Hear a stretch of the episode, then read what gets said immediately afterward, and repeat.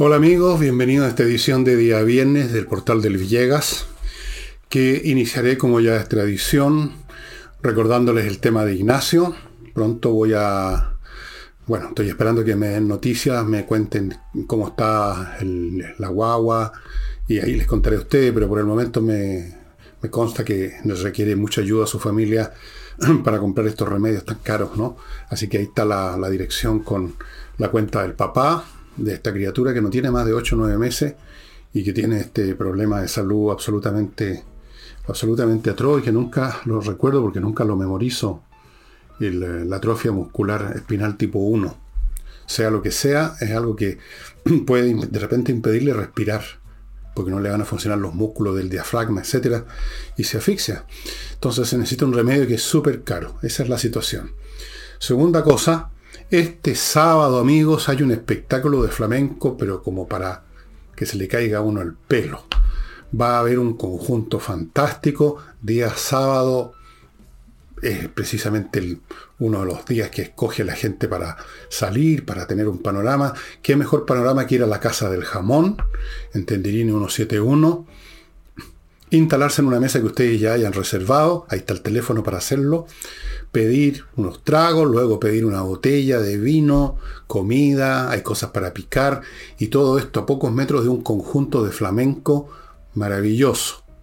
Si usted llama y ya están las mesas reservadas, igual puede ir, nadie se lo impide, hay una barra larga, unos, qué sé yo, tres metros detrás de las mesas, está igual encima los músicos, igual ahí se puede hacer fuerte, pedir trago, instalarse y ver el espectáculo.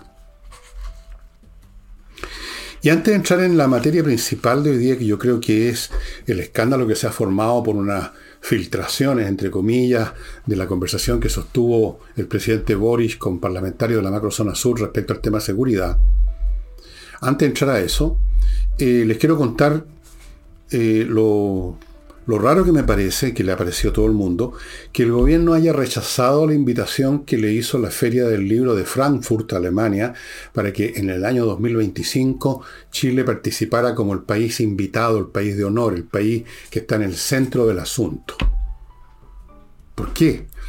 En el Ministerio de Cultura, que está a cargo de, del señor Jaime de Aguirre, se dio como excusa que esto, que había motivos presupuestarios.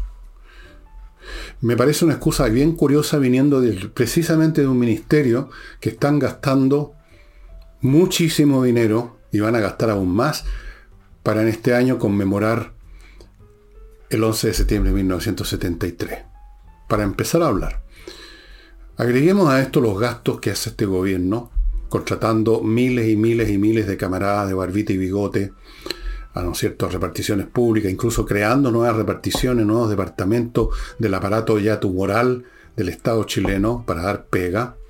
¿Cuánto gasto es eso comparado con mandar unas cuantas personas y, toda la logística que deba, deba llevarse, deba ponerse en acción para instalar un stand decente el año 25, ni siquiera ahora?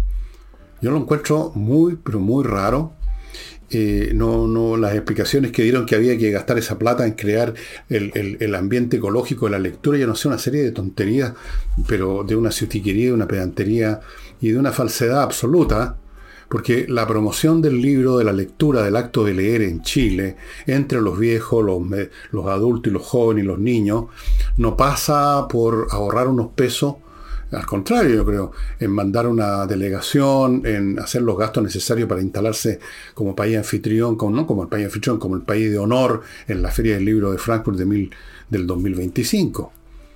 ¿Qué otras razones habrá? Voy a tratar de averiguarlo, pero me pareció muy curioso esta, esta decisión de la gente del gobierno. Pero ahora vamos a esta cuestión del Boric.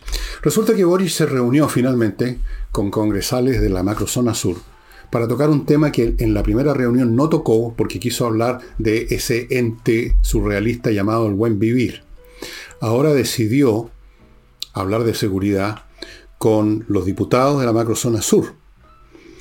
Y dijo algunas cosas que fueron filtradas, no sé por quién, A mí me llegaron de la, manera más indirecta. Alguien, alguien conoció de eso, se lo dio a conocer a, otro, que lo puso en alguna plataforma digital, que la puso en esta otra, y finalmente llegó a mí de rebote este asunto, como le llega a todo el mundo.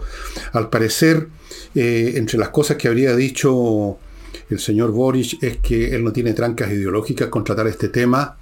Habló, tampoco tiene trancas ideológicas con hablar de terrorismo. Y al parecer usó un lenguaje y adoptó una disposición que parece contraria a la que le hemos escuchado, a la que le hemos visto antes y desde luego contraria a las posturas, a los decires y a los actuares del Partido Comunista, de la CAM y de los grupos más ultras que están con estos movimientos supuestamente de liberación nacional. Entonces usó un lenguaje como el de un presidente normal que dice sí, tenemos una acción terrorista y tenemos que hacer alguna cosa, pero dijo además, por ejemplo, que esto hay que hacerlo, este es un trabajo de hormiga, como diciendo no, no hemos ido inmediatamente a buscar a la gente está porque resulta que eso podría ser peor, el remedio peor que la enfermedad, estoy especulando. ¿ah? Como sea, cualquiera que hayan sido las palabras, usó un lenguaje y mostró o fingió, porque uno no sabe con él, una actitud muy distinta al Boris que en algún momento visitó esa zona y habló de los territorios liberados. Eso ha sido considerado como una filtración que pone en peligro la seguridad nacional. Yo lo encuentro increíble. ¿En qué sentido que un presidente insinúe, incluso quizás mienta, dando a entender con un lenguaje que no fue tan directo tampoco aparentemente, de que se van a tomar, de que se están tomando, de que hay una disposición a hacer las cosas para poner fin a estas acciones terroristas. Estoy especulando aquí. ¿De qué sentido decir eso que me parece absolutamente razonable, que lo diría cualquier presidente razonable de un país razonable, digamos, la idea de ir a controlar un grupo, prácticamente un ejército de invasión? ¿En qué sentido eso es una violación, un un ataque, poner en riesgo la seguridad nacional. La seguridad nacional ha sido ya puesta en riesgo por esos grupos. De hecho, rompieron la continuidad territorial de Chile. Eso es un ataque a la seguridad nacional. No decir o insinuar, no tan directamente, de que algo se va a hacer. Entonces, incluso antes de entrar a hacer este programa, vi que se estaba hablando, algunos están hablando de desaforar, o sea, ya poco menos que colgarlo, ya a la guillotina, a quien haya sido que grabó esta conversación, probablemente en un celular, le puso el micrófono y luego la, la echó a correr. ¿Cómo es posible que se llegue a este extremo de delirio, de delirio psicopático, de, de creer de que hablar acerca de que hay que tomar o que se tomarían o que se están tomando medidas, pero así de, a poquito, que no tengo trancas con la palabra terrorismo, etc. Todo eso es un riesgo a la, a la seguridad nacional o es, si fuera cierto, si fuera verdad lo que dice Boris, no sería lo contrario, una, una declaración, una postura que tendería a reforzar, a recuperar la seguridad nacional. Entonces, ¿qué clase de psicosis es esta? Yo creo que estas palabras de Boris, cualquiera que hayan sido exactamente, porque yo estoy, aquí he mencionado una o dos, y seguramente hay más que andan dando vueltas por ahí. Eh, si hay un riesgo aquí, no es a la seguridad nacional, hay un riesgo a la seguridad política de Boris que con estas palabras y con estas posturas va a hacer pensar a la gente que tiene tanto peso en el gobierno, el Partido Comunista, y a otros grupos ultra, y a grupos dentro incluso quizás de su propia convergencia social, y desde luego las organizaciones criminales del sur, les van a hacer pensar que Boris en realidad no está con ellos, que Boris en realidad está así en forma camuflada, indirecta, oscura, eh, preparando algo para terminar con este, con este tema.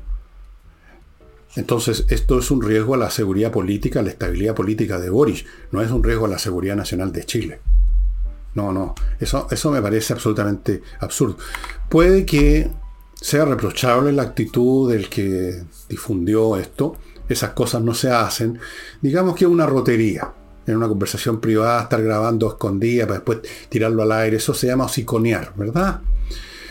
Ahora, ni siquiera sé si eso es lícito calificarlo de esa manera, como si esto fuera un tema de una conversación en una sobremesa entre amigos y se dijeron cosas que no se debían repetir. Porque aquí probablemente este diputado pensó que estas cosas deben ser sabidas, porque aquí está, digamos, aquí son temas que tienen que ver precisamente con la seguridad nacional, con la integridad nacional incluso. Y seguramente ha dicho, esto tiene que ser conocido. El riesgo a la seguridad nacional lo ha estado dando la izquierda desde hace mucho tiempo, y no solo a este gobierno. El riesgo a la seguridad nacional lo han puesto partidos y movimientos de izquierda que entraron en concertación con movimientos, partidos y organismos extranjeros para organizar lo que llaman ahora el estallido social. Eso es un atentado a la seguridad nacional. Gente que todavía está en Chile. Gente que todavía va y viene de Chile. Eso es un hecho conocido por la inteligencia de algunas instituciones. Eso es un atentado a la seguridad nacional. No decir, si es que se dijo tan derechamente, cosa que dudo, porque no he visto, no conozco la, filtración completa, ni mucho menos. Decir de que, bueno, dar a entender de que se está haciendo algo, de que se va a poner un límite, esa otra cosa que dijo, un límite, esto es la recuperación de las tierras ancestrales, porque si no, la cuestión no tiene fin. Cosas que casi podríamos calificar de razonable. Entonces, ¿de qué riesgo a la seguridad nacional me están hablando? ¿Puso en riesgo la seguridad? No, puso en riesgo la, puso en riesgo la postura y la posición política de Boris. Eso sí. Y lo vamos a ver en las reacciones de estos días. Si es que ya, mientras yo estoy grabando, ya no existen yo no las he visto. Así es que, estimados amigos, la segunda cosa que hay que preguntarse respecto a este, este tema, más allá de esta estallido de histeria respecto a la seguridad nacional y que hay que desaforar al diputado y que hay que colgarlo de un, poste en la plaza pública y luego entregarlo a los caballos salvajes para que lo desjarreten. Vamos a lo principal. Y lo principal es qué hay de sustancioso, de verdadero, en eso que habría dicho el presidente Boris en esa reunión. Aquí hay por lo menos dos hipótesis que voy a permitirme, si es que no atento a la seguridad nacional, eh, estudiar. Una, yo creo que la más positiva a favor del gobierno, la más rescatable, sería que efectivamente Boric y su gente, no sé cuántos de su gente, algunos supongo dentro de su coalición, consideran que para controlar el tema de la macrozona sur se requieren no ir directamente como yo he pedido que se haga, y yo creo que debiera hacerse de todas maneras, ir derechamente a buscar a los que organizan, a los que dirigen estas acciones, que son la cabeza. Una serpiente sin cabeza ya no, no, existe. Él tal vez tiene sus razones para pensar de que es preciso ir eh, haciendo las cosas con un trabajo de hormiga. Esa es, parece, una de las frases que están en la filtración. Tal vez él considera que hay que ir de a poquito que hay que atacar distintos frentes, que a veces hay que hacer la vista gorda, que el, actuar de la policía tiene que estar muy acotado y simplemente hacer como que solo estamos tomando en cuenta estos asuntos como si fueran temas policiales comunes y corrientes. Pero al mismo tiempo estamos haciendo inteligencia, a ver quiénes son los tipos, y vamos, vamos, y vamos quitándole base, y vamos haciendo cosas para que este movimiento vaya quedando aislado. Esa sería la hipótesis más positiva a favor del gobierno, creo yo. La otra hipótesis, la otra hipótesis es de que simplemente el señor Boris, como lo ha hecho en otras ocasiones, dijo esas, pronunció esas palabras porque era lo que quería escuchar los diputados de la macrozona sur. Ya sabemos que Boris modula sus palabras, no digo pensamiento, sus palabras, de acuerdo al auditorio. Entonces, este auditorio requería una una exposición diferente. Requería palabras que dieran a entender que Boris está realmente haciendo cosas eh, para, terminar por, para terminar con el tema. y que en definitiva no va a hacer nada de todas esas cosas, no está pensando ni en el trabajo hormiga, ni en, ni en nada, ni en poner un límite a, a, las llamadas recuperaciones de tierras ancestrales. ¿Cuál de las dos hipótesis es la correcta? ¿Hay alguna tercera hipótesis aún más compleja, más sinuosa, más enredosa, en el sentido de que las dos anteriores son ciertas al mismo tiempo? Que el hombre por un lado, que esto de hablarle lo que a los grupos, lo que esos grupos quieren escuchar, es parte de esa estrategia general de ir haciendo las cosas en forma indirecta y no abierta. En una de esas. Y hay una cuarta hipótesis, por último, más complicada todavía en el sentido de que ni el propio Boris sabe en cuál de estas posturas está realmente, y el tiempo y las nuevas circunstancias van a ir llevándolo a una postura a otra, lo van a ir aclarando o lo van a ir afirmando, le van a ir revelando por qué camino tiene que irse, pero eso tiene que esperar los acontecimientos que vayan ocurriendo, como por ejemplo acontecimientos nuevos como estos atentados que hemos visto contra torres eléctricas, contra una línea férrea, de un nuevo movimiento que apareció, el, el movimiento 18 de octubre, que en algún modo tal vez no está ligado realmente con la CAM, pero está ligado a estos grupos radicales que sienten que la revolución conforme a la ley, mediante las instituciones, con una constitución distinta, que todo eso está perdido, que eso se acabó, que no hay agua en ese piscina y por lo tanto volvamos a la presión violenta, volvamos a la vía de las armas, a la vía de la violencia. rehagamos, reestrenemos el 18 de octubre, pero en una escala superior. Todo puede ser todo es tan confuso, tan complicado, tan caótico, que honestamente uno puede decir, puede ser esto, esto, esto o aquello, pero ni siquiera uno le puede poner grados de probabilidad a todas estas opciones. Lo más probable, yo creo, es que Boris simplemente dijo lo que querían escuchar los señores de la macrozona sur. Pero no descarto que hay algo en él que le está diciendo que esta cuestión ya llegó a ciertos extremos que no son posibles y a pesar de sus propias convicciones, a pesar de sus propios discursos de hace un año, dos o tres o veinte atrás, no, veinte, diez, va a tener que hacer algo porque en realidad a los compañeros del sur y a los compañeros de aquí y a los compañeros de allá se les está pasando la mano y simplemente esto se va a descarrilar y va a ser para peor. Así que vamos a tener que poner mano firme aquí, aquí y allá, pero al mismo tiempo hacerlo con cuidado, sin, que se sin mostrar las cartas antes de tiempo. Todo puede ser, todo puede ser, estimados amigos. Y ahora voy a mi primer bloque, puros productos o servicios de utilidad para usted. Parto con chilenos a España. Si usted se quiere ir a vivir, a trabajar, a hacer una nueva vida en España, póngase en contacto con este grupo de profesionales que le van a hacer expedito todo el proceso de la visa, de la residencia, de cómo llegar, de cuándo poder empezar a, trabajar en España, qué hacer con sus capitales, cómo invertir, cómo no invertir. Todo, todo, todo, todos los distintos ángulos y aspectos que son muchos. De ir a instalarse a otro país, se los resuelve, se los hace más fácil chilenos a España.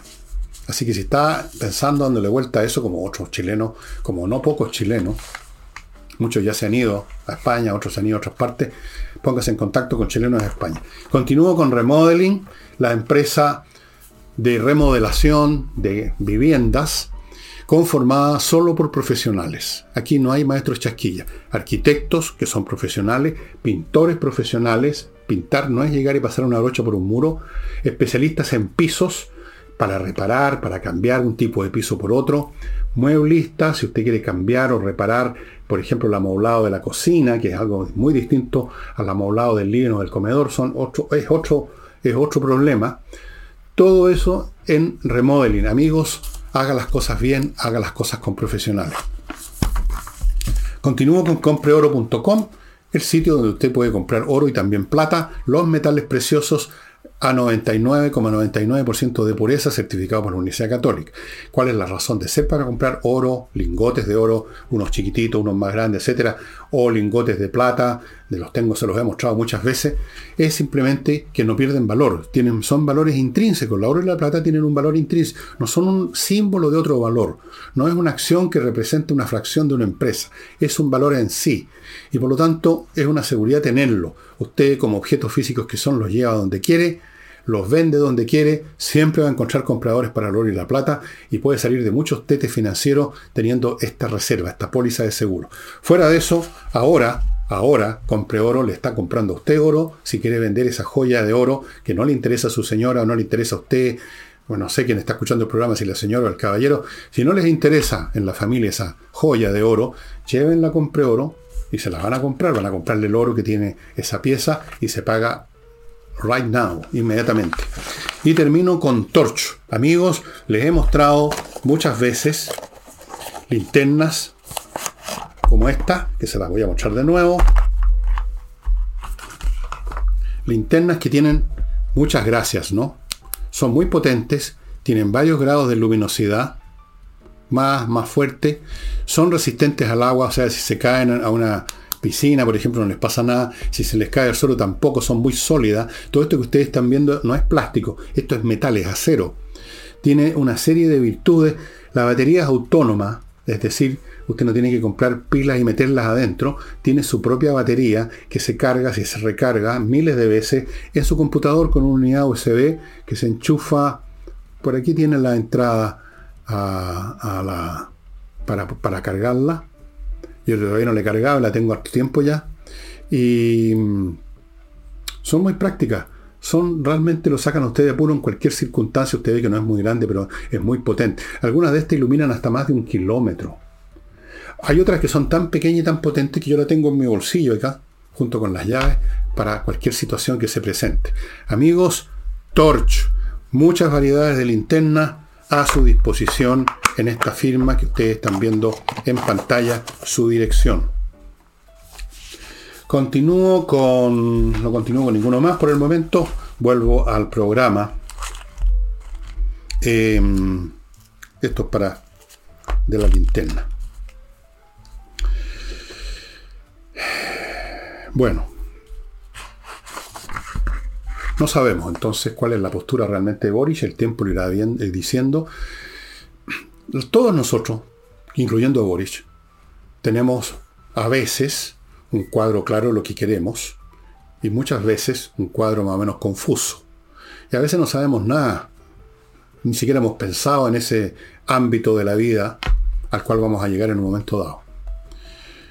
Pero en todas las situaciones, incluso aquellas en que uno tiene una, teoría predeterminada, un catecismo fijo, la realidad se encarga de irnos cambiando, de irnos llevando a, conclusiones de que tal o cual cosa no se puede hacer, o que tal otra es absolutamente necesaria para salvar el pellejo, o para salvar lo que sea, el grupo al cual uno pertenece. La realidad se encarga a veces de aclararnos cosas, de borrarnos cosas, de cambiar nuestro punto de vista o modificarlo un poco.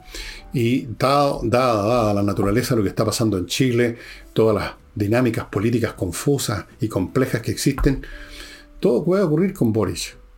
Puede ocurrir que un hombre parte absolutamente convencido de que, de que hay que devolverle esos territorios liberados a los pueblos originarios y llega un momento en que se, se pega el alcachofazo que no existen tales pueblos originarios. ¿Quién es el pueblo originario? Que esto en las tierras ancestrales es una frase, que esto es una, una fantasía folclórica y que además y en todo caso estos grupos han estado destruyendo el país y por lo tanto hay que tomar una acción más enérgica.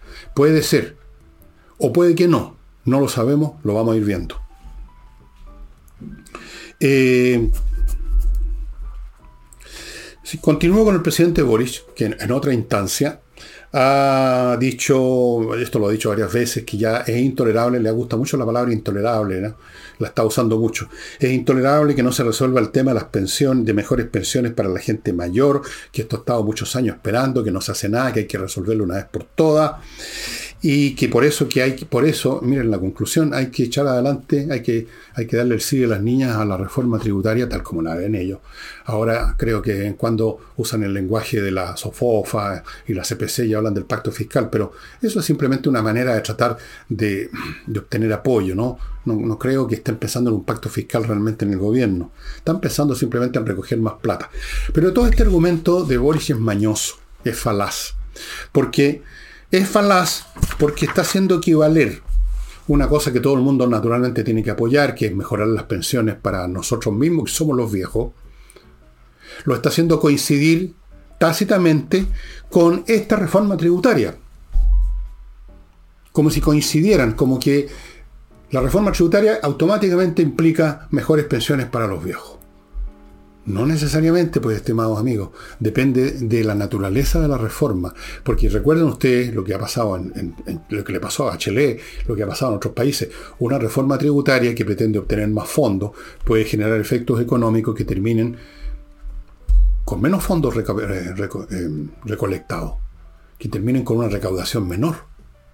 Entonces, decir que la reforma tributaria equivale a esta cosa tan amorosa, darle una mejor pensión a los pobres viejos, es falaz. De hecho, todo el punto es ese. Él está dando por resuelto un punto que hay que resolver. ¿Qué clase de reforma tributaria efectivamente genera más recursos y por lo tanto eventualmente favorece a los viejos? Ese es el punto de discusión. No es un supuesto ya resuelto. El señor Boris está cayendo en una especie, una variante un poco retorcida y no muy clara de lo que se llama petición de principio en lógica.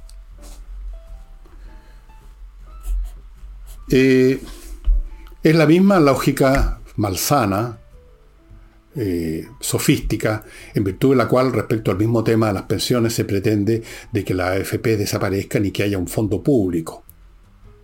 a propósito de fondo, eh, entre las otras cosas que dijo, el presidente dijo que esta reforma no es para llenarle el bolsillo al Estado tomando así, por así decirlo, el reproche o la crítica que, muchos le han hecho, que muchos hacen a esta reforma, que en el fondo lo único que hace es llevar más plata al Estado. Pero aquí tiene razón Boric. Porque efectivamente esta reforma tributaria no es para llenarle los bolsillos al Estado, como en, como en telequia, es para llenarle los bolsillos a los que están ocupando el Estado. Es para llenarle el bolsillo, para mantenerle sus pegas de 2, 3, 4, 5 palos o más a todos los miles de tipos que ya sea él ha puesto, él ha contratado para la administración pública, más los que vienen de antes, más los que vienen de antes, etcétera, toda la masa, ya la otra vez di la cifra, son como 1.200.000 personas que están en los encargos públicos. Son ellos los que se llenan el bolsillo, evidentemente el Estado como entidad jurídica, política, no es, más que eso, no, es una, no, no tiene bolsillo el Estado. Son los funcionarios dentro de él los que reciben fondos para supuestos planes o para supuestas acciones y reciben sueldos y reciben platas que a su vez las gastan favoreciendo muchas veces a compañías o empresas que son de parientes o amigos. Esos son los que se llenan el bolsillo. Claro, el Estado no se llena el bolsillo como tampoco la palabra justicia o la palabra blanco. Las atracciones no tienen cuerpo, no tienen bolsillo, no tienen ropa. No se llenan el bolsillo. Pero sí los funcionarios públicos, incluso a veces las colectividades políticas que hacen negociados con el Estado, como hemos visto algunas. Entonces, eh, hacer coincidir este objetivo buena onda, que es mejorar las pensiones y por lo tanto mejorar las pensiones de la gente mayor, y hacerlo coincidir con el mecanismo que se propone es una falacia. Es una falacia. Porque apretarle el cocote a la gallina de repente lleva simplemente que la gallina se muere ya no pone más huevo. Entonces, ¿usted de qué le sirve esa gallina? No le sirve de nada. Eh, y luego dijo otra frase, necesitamos Mejor crecimiento, por cierto, por cierto. Pero, inmediatamente vino el pero, porque esto del crecimiento es algo que se acepta con pero en la izquierda. Pero necesitamos un sistema más justo. Ahora, ¿qué quiere, qué quiere decir con esto? ¿Qué tiene que ver, perdón, pero qué tiene que ver el crecimiento, que es un fenómeno cuantitativo, que significa que se produce más PIB, o sea, hay un producto, eh, eh, un producto interno bruto más grande, una cuestión de números, de magnitudes, que tiene que ver eso con una cuestión cualitativa que es eso que él llama justicia. ¿A qué llama justicia? En el sistema, no sé cuál sistema se refiere, supongo que el económico. ¿Qué significa más justicia? Significa que porque sí, por un acto de buenismo, la gente que ganaba X ahora hay que pagarle 2X independientemente de su productividad. ¿Qué quiere decir con esto? Necesitamos más crecimiento, mejor crecimiento, mejora, ni siquiera más, mejor crecimiento, pero, pero, necesitamos un sistema más justo. Me gustaría que explicara. En primer lugar, aunque explicara, y aunque hubiera una por así decirlo, una traducción operacional de esta frase abstracta, hay una cuestión de tiempos, qué viene primero y qué viene después. Antes de distribuir, porque vamos a suponer que de eso se trata, más justamente, tiene que haber algo para distribuir, pues tiene que haber un monto que va a ser distribuido. Antes de repartir la torta, usted tiene que tener la torta. Usted no puede repartir una torta que no existe. El problema número uno ahora es hacer crecer la economía. Esto significa facilitar la inversión, promover la inversión interna y externa, generar los incentivos, alivianar las metodologías o los procedimientos, los protocolos del Estado que le ponen mil obstáculos a la creación de empresas. Y desde luego no tratar de acogotar con impuestos y más impuestos y más impuestos como si, como si el crecimiento económico fuera una, una, cosa automática, que usted le puede sacar todo lo que quiera y va a seguir creciendo igual, sin ser influido por el mecanismo tributario. Eso es falso, es una tontería. Lo que el país necesita es otro gobierno, esa es la realidad. Necesitamos un gobierno que funcione bien, que tenga sentido común. No estamos hablando aquí de genio, estamos hablando de gente normalmente inteligente, con sentido común y con experiencia, que sepan qué es lo que se necesita para que la economía crezca. Una vez que la economía crece, vemos si hay algunas cosas que haya que corregir aquí y allá para que haya una mejor distribución del ingreso y todo va en su momento. Primero creamos la riqueza, después vemos cómo la repartimos. En el mecanismo de la izquierda parece al revés. Distribuyamos lo que no existe y después decimos, por cierto, necesitamos una mejor economía. Por cierto, sí, por cierto. Bueno, pero para él no es tan cierto, parece. Ese por cierto es una frase, es un, un comodín verbal. Por cierto, tal cosa, por cierto, tal otra. Queriendo decir sí, por supuesto. No, no es por supuesto para la izquierda el tema del crecimiento económico. Tanto es así que no se menciona no se menciona prácticamente nunca. ¿Ustedes han escuchado alguna exposición relativamente larga y detallada acerca del crecimiento, cómo generar crecimiento en Chile últimamente? Yo no. Y usted tampoco.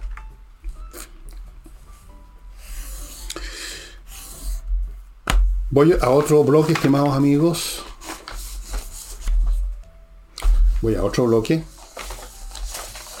que es el siguiente kc-consulting.cl.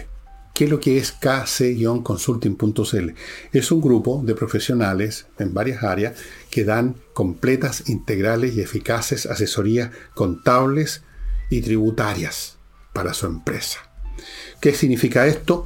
Ordena su contabilidad, fundamental en una empresa. La tiene al día, lo asesora en materias tributarias. ¿Qué es lo que tiene que tributar su empresa? ¿Qué es lo que tiene que tributar usted como dueño o como accionista? ¿Qué tiene que tributar el, qué sé yo, los ejecutivos? El tema de las tributaciones personales y corporativas. Se planifica la, la tributación, hay muchas maneras de tributar siguiendo la ley, si aquí no estamos hablando de ninguna cosa que se salta la ley, pero dentro de la ley hay muchas formas de hacerlo. Ellos van a buscar la mejor manera para usted. kc-consulting.cl. Continúo con seguridad y acceso, una empresa de seguridad que se preocupa de cautelar que la puerta de acceso a su edificio o a su condominio, que es lo vital, no sea traspasada por los delincuentes. Una vez que los delincuentes entran a un edificio o entra en un condominio, usted ya está jodido. No sacará con tener 50 chapas en su casa, van a entrar igual. El acceso es la parte clave. Para ello, para cautelarla, ellos instalan todos los mecanismos electrónicos de vigilancia, protocolos de conducta que son necesarios. Póngase en contacto con seguridad y accesos. Y si usted tiene millas acumuladas por sus vuelos, recuerde que en kmmillas.cl se las van a comprar esas millas y usted por lo tanto va a transformar ese número que quizá usted no va a usar este año o el próximo, no tiene planeado ni necesita viajar. Tal vez usted crea que puede conservar esas millas todo el tiempo del mundo hasta que las necesite. No, señor, las empresas las borran de repente y usted se queda sin nada. Vaya a kmmillas.cl y se las van a comprar a buen precio. Yo lo he confirmado con una de mis hijas. Y bueno. Vamos a, dos personas que han, tres personas que han sacado la voz. Vamos una por una. Piñera, el expresidente Piñera, el ministro de Educación, el señor Ávila, y el señor Monsalve, su secretario del Interior. Partamos con Piñera, quien en un tono bastante enérgico, por lo que por lo menos me pareció a mí, eh, y respecto al tema de la educación, que es un desastre, el peor desastre de todos, porque es de ese tipo de desastres que no se notan en el día a día, sino que producen efectos a mediano y largo plazo. A propósito de eso dijo, el octubrismo está pasando la cuenta. El octubrismo, que entre otras cosas, dice él, este movimiento, este frenesí político que hizo imposible, le hizo imposible al presidente Piñera, dice él, el haber mantenido funcionando los colegios, que se generó toda esta histeria, que como ustedes recordarán, que la mascarilla, que cerrar los colegios, que todo encerrado, nadie podía asomar la nariz en la casa. Bueno, todo eso. Nos estaría pasando la cuenta eh, dijo además, a propósito del tema económico, que no se ve en ninguna parte preocupación del gobierno por eso, que no se ven metas. Cuando no hay metas, cuando uno no dice, este país queremos que crezca, un, por ejemplo, X por ciento, o queremos disminuir eh, de tal manera los mecanismos burocráticos para iniciar nuevas actividades, cuando no hay nada de eso, dice él, es porque no está en la agenda, no es del interés del gobierno. Y es cierto. Pero el tema de la educación es el peor, porque la economía por último se puede recuperar en algún momento. Pero la, falta de educación no tiene recuperación ninguna. Un cabro que no ha sido enseñado a pensar, a usar su cabeza, a trabajar, a estudiar, a esforzarse, sino que ha partido con toda clase de facilidades para no hacer nada, incluyendo incluso el saltarse pruebas de selección, porque no la vaya a pasar mal al niño, se convierte en un pobre y triste huevón, perdónenme que lo diga, un adulto, un fracasado, un mediocre que no sirve para nada, en un parásito finalmente. Y yo creo que ya estamos bastante ese estamos viendo bastante parasitismo en la actual generación de jóvenes, imagínense cuando sean adultos. Eso dijo Piñera. En cuanto a Ávila, bueno, parece que está rectificando, parece, sus visiones, porque dijo que ya no se puede perder una hora más de clases. Bueno, mientras tanto los profesores están anunciando paro, una vez más para variar, viven anunciando paro el colegio de profesores, viven reclamando deuda histórica, viven en eso. Y está bien lo que dice Ávila, que no se puede perder una hora más, no sé si va a lograrse, pero aquí es totalmente insuficiente, porque ¿de qué clases se trata? Horas de clase Sí, pero ¿qué va a pasar en esas horas de clase? ¿Qué está pasando en los colegios cuando hay clases? Porque ahí nos estamos preocupando, todo el mundo se preocupa de las clases que se han perdido. Pero me gustaría saber qué está pasando dentro de la sala de clases, dentro de los colegios cuando funcionan. ¿Qué clase de exigencias, ninguna creo yo, hay en las distintas materias que se pasan? para que los chicos realmente hagan el esfuerzo para aprenderla y en el proceso de aprenderla, más importante incluso que lo que aprendieron, es el aprender a aprender, a desarrollar la musculatura mental. ¿Qué clase de contenidos están siendo enseñados y de qué manera? ¿Qué clase de profesores tenemos? Algunos que hacen la clase sabiendo la materia o algunos que vienen a hacer adoctrinar a los cabros chicos, como yo he visto, eh, me, han mostrado una cinta de uno eh, de lo que pasaba en un, colegio de aquí de Ñuñoa. ¿Van a ser usadas ahora de clase para la educación sexual o para aprender las tablas de multiplicar? Aquí hay un tema que va más allá de la asistencia. La asistencia es muy importante, pero muy importante todavía, más importante todavía, es asistencia a qué? A recibir qué, a hacer qué clase de esfuerzos, a recibir qué clase de enseñanzas. Y ahí tenemos un problema mayúsculo porque antes de que entráramos en este en esta espiral de clases perdidas por el, que por el COVID, que porque la mascarilla, que el encierro, que las huelgas, que las tomas, que las botellas de Molotov. Antes incluso todo eso, ya la educación iba a dar los tumbos. Hace años que los Sims están dando muestras de eso. Ahora empeoró brutalmente, pero esto viene desde ese año, antes de todas esas irregularidades de, de pérdidas de horas de clase por una razón o por otra. ¿Por qué? Porque no había exigencias, porque cada vez había menos selección, porque se ha creído, se ha instalado la doctrina absolutamente imbécil que el colegio es para que los niños lo vayan a pasar bien, como que fuera un circo, como que fuera un parque temático. El colegio es para pasarla mal, voy a ponerlo en el otro extremo, para pasarla mal porque nadie quiere hacer esfuerzo en la vida. ¿No es cierto? Lo que rige en toda criatura viviente, todo sistema vivo, es lo que se llama la ley del mínimo esfuerzo.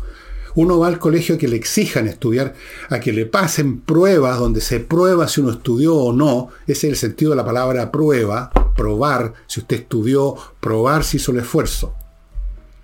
Esa cosa elemental de toda enseñanza, y que curiosamente los mismos que hablan de que el colegio tienen que pasarla bien, cuando van a un gimnasio, ahí sí que están preocupados de hacer esfuerzo, y si les pasaran, como he dicho mil veces, una, una pesa de plumavit para que no hagan esfuerzo, para que no la pasen mal, se sentirían que los están estafando. Pero en esto que es mucho más importante que desarrollar el abdomen, hacer abdominales, que es aquí desarrollar el, el lóbulo frontal, aquí no. Entonces esto viene de años. Y la cuestión es no solo, señor Ávila, que haya horas de clase, sino que haya horas de clase en que los chicos sean enseñados a aprender, sean enseñados a hacer esfuerzo, a disciplinarse, a resistir los malos ratos si les va mal en una prueba, estudiar más para sacar mejor nota en la próxima, si es necesario repetir curso y todas esas mecánicas que siempre existieron en Chile por años de años y daban resultados porque se producían generaciones donde había por lo menos un número razonable de profesionales que hacían funcionar las cosas o no. Y teníamos colegios como el era un colegio de lujo, este que lo hicieron mierda, ese que está ahí en la Alameda, donde evidentemente los alumnos que entraban, los que eran seleccionados para entrar a ese colegio, eran, eran alumnos de excepción. Así tiene que ser. Eso se perdió de vista ese concepto elemental de lo que es educar, formar, disciplinar la mente de un niño que como cualquier criatura viviente va a tender más bien a la flojera, salvo excepciones muy contadas con los dedos de una mano. Eso se perdió. Ahora, para peor, tenemos esta situación que no hay horas de clase, que hay materias que no se dan o que se dan mal, o que o se está haciendo un énfasis excesivo, y yo creo casi perverso en el tema sexual, pero esto no se va a recuperar simplemente si el colegio da más horas de clase hay que ver qué es lo que está pasando en esas horas de clase. Y ahora vamos al señor Monsalve, pero antes del señor Monsalve, permítanme ustedes referirme a otros productos y servicios que son de utilidad para ustedes, todos ellos. Parto con Lomas de Millaray, para los que quieran comprar una segunda vivienda o quieren irse a vivir como mucha gente lo está haciendo, si no fuera de Chile, lejos de las ciudades, al campo. Lomas de Millaray, un proyecto inmobiliario en la comuna de Los Muermos, que está en la región de los lagos, la más hermosa de Chile, creo yo. Parcelas estupendas, todas con agua potable, caminos amplios, energía eléctrica soterrada, fibra óptica, todo para llegar a instalarse en un paisaje maravilloso. En el sitio de ellos, lomasdemillaray.cl, hay un video Así que ahí ustedes pueden ver lo que hay, para que vean que estoy diciendo la pura y santa verdad. Eh, las oportunidades son muchas, hay precios que parten de los 900 UF al contado, eso sí. ¿Cuándo se entregan estas parcelas? Próximo año. O sea que ya vaya usted iniciando el trámite, todo esto toma su tiempo, así que no hay problema que sea el próximo año. El próximo año usted puede iniciar una nueva vida en Lomas de Millaray. Continúo con Entrena Inglés. Esto es para iniciar una nueva vida intelectual, tener un segundo, tercero, cuarto, quinto, sexto idioma, por lo menos tres, el mínimo creo yo, pero por lo menos mínimo, mínimo dos. El inglés, especialmente el idioma universal ahora, el idioma de la ecumene, como se decía antes, la koiné, que era el griego convertido en idioma universal en la época helenística, en fin, el inglés. ¿Dónde aprenderlo bien? En entrenainglés.com. ¿Qué ofrece? Ofrece profesores de inglés de verdad, clases online muy potentes, 24 clases que le van a dar una base sólida, más 4 clases de conversación para que pula lo que aprendió. Total, 28 clases por 418.200 pesos, estimado amigo, un, un robo, una ganga. Va a aprender inglés, se lo doy firmado. Se lo doy firmado. Continúo con Life Balance, amigos, esta empresa que lleva a su casa un equipamiento para medir todas sus variables físicas, hablan con usted y luego de todo eso, de todo un estudio de verdad, le entregan una guía alimenticia para usted, personalizada. Eso ya se lo he contado, ya lo saben, pero ahora les cuento algo más. Hay una promoción de referidos. ¿Qué significa esto? Si usted invita a sus amigos a asesorarse nutricionalmente con Life Balance, por cada dos que ingresen de sus amigos, usted va a ganarse una evaluación nutricional gratuita. Así es, visite lifebalancechile.com, convenza a dos amigos que sea, seguro que va a encontrar porque todo el mundo quiere estar en mejor estado físico hoy en día. Y qué mejor que vayan a su casa, hacerle los exámenes y que le den una, una, una dieta o una guía alimenticia personalizada. No le va a costar nada y usted va a ganar una evaluación nutricional gratuita. Continúo con Wonder Artistic Model, esta empresa chilena que produce piezas como esta que tengo yo, que me mandaron para que se las mostrara. Este es un chilenosaurio. Miren qué hermoso es. Esto no es una cosa de una sola pieza, esto hay que armarlo. Eso es lo interesante. A usted le mandan las piezas de madera de este o de otros. Hay muchas criaturas de la época del Jurásico. Y usted se entretiene armando esto. Estas cosas se mueven incluso. Aquí la cabecita se mueve. Yo no me atrevo a, hacer mucho porque tengo manos de. Tengo unas manos muy brutas, ¿no? Y todo lo rompo cuando lo toco con las manos. Pero este, la colita la estoy moviendo. Todo esto es súper bonito. De hecho, lo están exhibiendo en museos en Europa estas piezas de madera, estimados amigos. La colección es muy grande. Entren al sitio de ellos y usando el cupón Wonder Villegas, 10% de descuento al comprar cualquier modelo de la categoría fauna prehistórica. ¿Qué talca? Vamos a Monsalve ahora, el subsecretario. ¿Qué dijo Monsalve? Monsalve, a propósito de la macrozona sur, que es como la la pústula sangrante de la integridad territorial de Chile, la gran herida, la gran mutilación a esta altura, habló muchas cosas y habló entre otras cosas de los grupos criminales. Es la expresión que usó y yo creo interesante el lenguaje que se empieza a usar.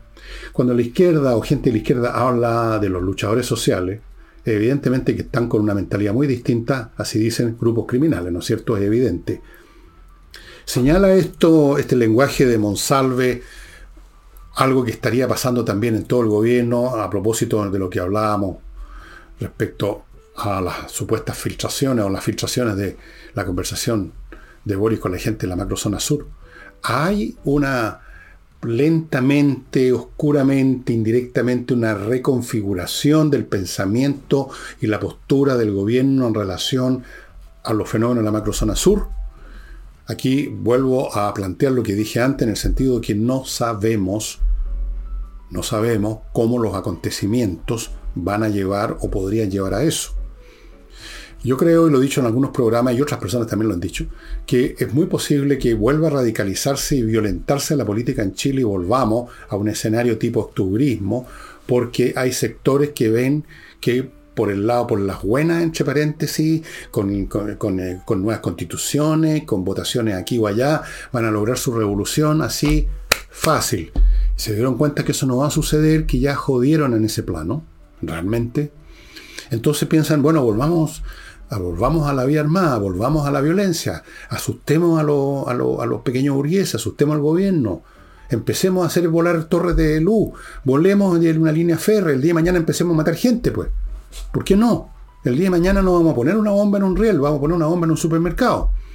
Y vamos a, presionar, vamos a agudizar las contradicciones. Podría ser que si eso ocurre, espero que no, el gobierno va a estar obligado, obviamente, a reconfigurar su agenda con esta materia. Y eso se podría estar empezando a revelar en este lenguaje, creo yo. Lo doy meramente como un tema especulativo para que usted lo converse con sus amigos, si es que le parece que hay signos posibles de que a pesar de que esta gente partieron con una idea preconcebida acerca de lo que es justo o injusto, en la medida en que están en el gobierno y ven la realidad de las cosas, empiezan a darse cuenta de cuán cierto es esa vieja y manía frase de que otra cosa es con guitarra. Creo que alguien incluso el gobierno lo dijo recientemente, no me acuerdo quién, lo dijo. Otra cosa con guitarra parece. Parece que lo dijeron gente de salud, después de dar las excusas del caso a París, a París y a Mañalich. Parece que uno de ellos dijo, sí, en realidad, eh, ahora que estamos nosotros en esto, parece que otra cosa es con guitarra. Bueno, tal vez, tal vez la guitarra que le, el pueblo en su gran sabiduría le pasó a Boris está empezando a sonarle un poquitito desafinada y va a tener que cambiar todo. Va a tener que cambiarle las cuerdas, va a tener que mandarla a un luthier. Y mm, este movimiento 18 de octubre parece que es relativamente nuevo, que es el que se proclama la autoría de estos bombazos, es una muestra que precisamente podríamos estar yendo hacia una radicalización. Eh, vamos, no sé en qué está en este momento el MIR, no sé en qué está, qué tienen en mente tampoco la gente de la CAM, si piensan aumentar, eh, digamos, las acciones violentas, es muy probable. Porque ¿qué otra cosa podrían hacer? Pues ellos están en ese cuento. Ahora, si a mí me preguntara la gente del gobierno si creo posible que estas cosas se pueden hacer con este esquema del trabajo de hormiga, ir despacito, le diría, no, no se puede, vean la experiencia en Colombia. No se puede, esos grupos nunca, nunca son con trabajo de hormiga desarmados. Usted los puede por un tiempo tranquilizar, pagándoles, dándoles cargos, dándoles poder político, regalándoles cosas, olvidándose de sus crímenes, pero a poco andar Piensen en Perú, Sendero Luminoso. A poco andar vuelven a las andadas, vuelven a lo suyo, porque cuando una persona, un grupo de personas se convierten en esto que llaman luchadores sociales y andan todo el día con un rifle en la mano y viven, digamos, sobre la base de, del robo o del chantaje y una vida de aventura al aire libre, digamos, y disparar y matar y sentirse importantes, sentirse grandes luchadores, esa gente nunca sale de esa cultura. Nunca. No, no cambian. No es la manera. Con, estas con estos grupos no cabe el trabajo de hormiga. No, no cabe. La única forma es decapitar. Lo otro es pasarse, pasarse, digamos, una, pasarse una película, una película que no, una película que no, no, tiene final, una película infinita y que lo paga el pueblo chileno. No lo va a pagar Boris, no lo va a pagar eh, ninguna de estas personas, porque llegado el día de mañana, cuando pierdan el poder, van a ser premiados. Van a, van a estar en alguna organización, van a estar en alguna institución, van a estar recibiendo sueldos sentados en un, eh, cómodamente en un sillón sin hacer nada. Pregúntenle a la señora Bachelet, pues. Bueno, vuelvo ahora a Piñera. Piñera, aparte de lo de la educación, dijo que el gasto esto a propósito del pacto fiscal, de la reforma tributaria, dijo que, abro comillas, lo cito textual, hay enormes bolsones de ineficacia, despilfarro y corrupción. Eso es lo que hay que resolver primero, ver si resolviendo eso la plata alcanza y si no, bueno, vamos pidiendo más, vamos viendo de sacar más, pero primero veamos qué se hace con lo que se tiene. Eso fue lo que dijo. De la plata que entra al fisco, si descontamos si recuperamos lo que se gasta, dice él, en los bolsones de ineficacia, despilfarro y corrupción, en una de esas podríamos perfectamente ah, atacar todos estos problemas, todas estas tareas que el señor Boris quiere cumplir. El problema con esto es que no se puede hacer no se puede hacer eh, una curación de estos bolsones de ineficacia, despilfarro y corrupción, porque ninguna de esas cosas son enfermedades que uno combate con un antibiótico. Detrás de la corrupción, detrás de la ineficacia, detrás del despilfarro, hay personas. Y detrás de las personas hay votos. No, es, no existe el despilfarro general, sino que hay determinados cientos o miles de tipos que despilfarran en programas que no sirven. No hay corrupción en general como, como un mal así abstracto, como una plaga que cae del aire, sino que hay tipos corruptos cientos, miles, si tomamos en cuenta lo que pasa en los municipios, por ejemplo, que también son gente que tiene poder político, que forman parte incluso de los propios partidos o movimientos que sostienen un gobierno. Y el despilfarro es la misma cosa, el despilfarro no se produce solo, son personas las que despilfarran. Vuelvo a repetir, esas personas son parte del aparato político. De hecho, están ahí porque los pusieron ahí por ser parte del aparato político. Entonces, Conclusión, no se puede. No se puede así, simplemente por una decisión de Estado, del propio Estado que está corrupto, que está despilfarrando. Ese Estado no se va a hacer el araquiri, señor Piñera. No se van a hacer el araquiri. Tiene que venir una fuerza externa a hacer el corte, a amputar, a cortar, a sacar la grasa, a sacar todo eso, los tumores.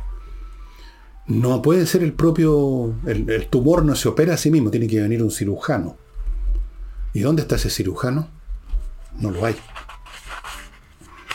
Así es que lo que va a suceder es que todo el mundo se va a engañar, se van a, conformar con frases sobre el pacto fiscal, frases sobre recortar gastos, frases sobre eliminar programas que no sirven, y a todo el gobierno va a decir que sí, va a firmar todos los papeles del caso con tal que le den luz verde, porque no van a hacer nada, aunque quisieran, porque no pueden.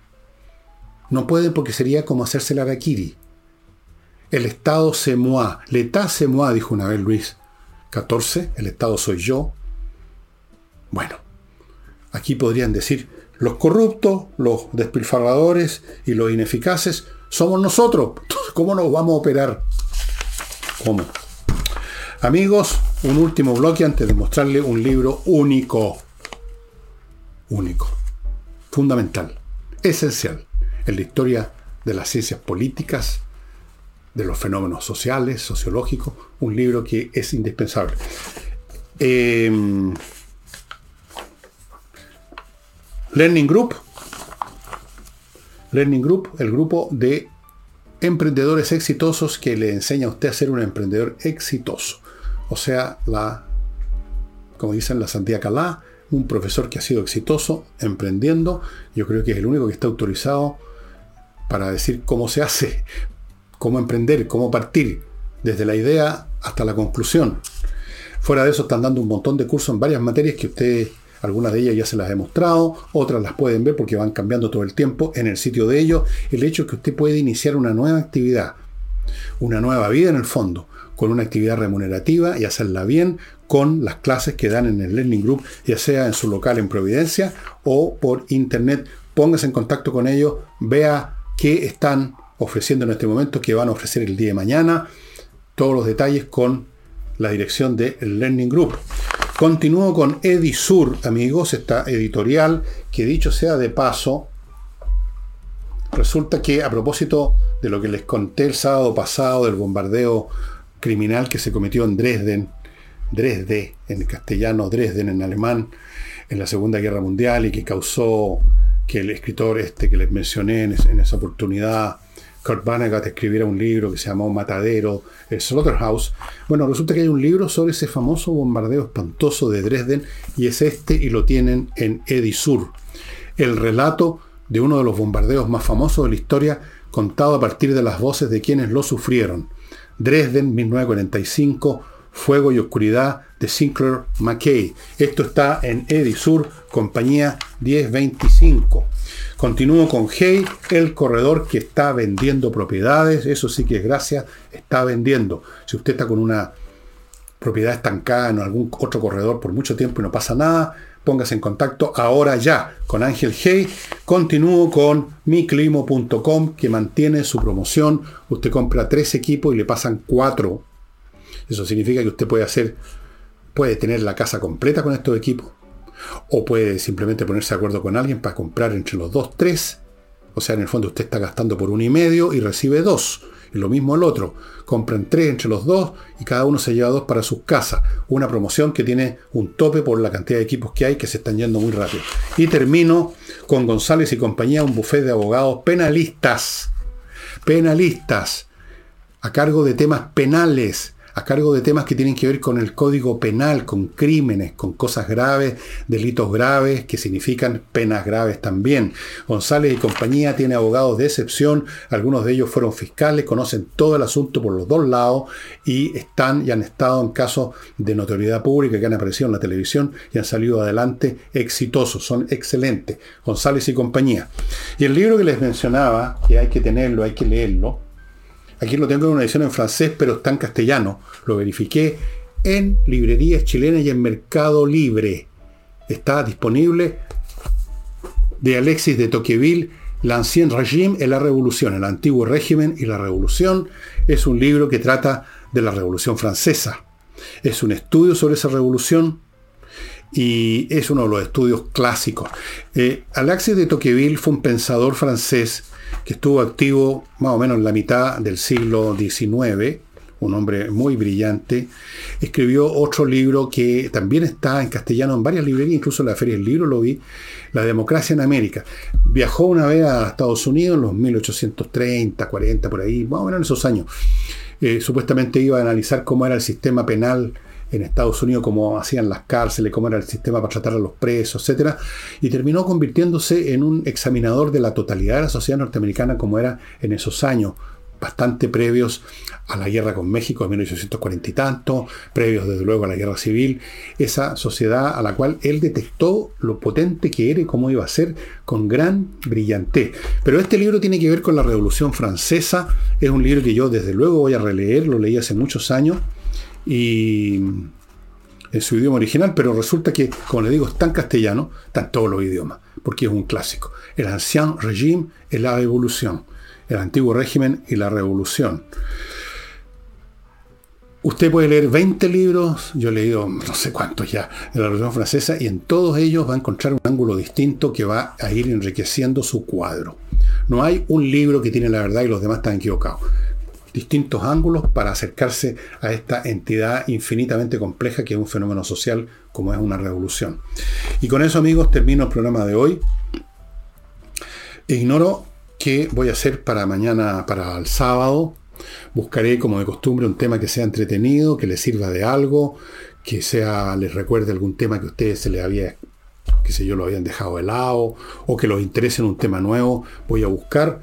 Y voy a buscar también un autor para este domingo. Puede en una de esas que en vez de ser autores literarios, narrativa, de repente para ampliar el campo y a ver si intereso a más de ustedes, porque son pocas las visitas, ah, me meto con los historiadores que conozco un montón, me meto con divulgadores científicos, me meto con otro tipo de personas, no sé, vamos a ver, todo está abierto, todo es posible.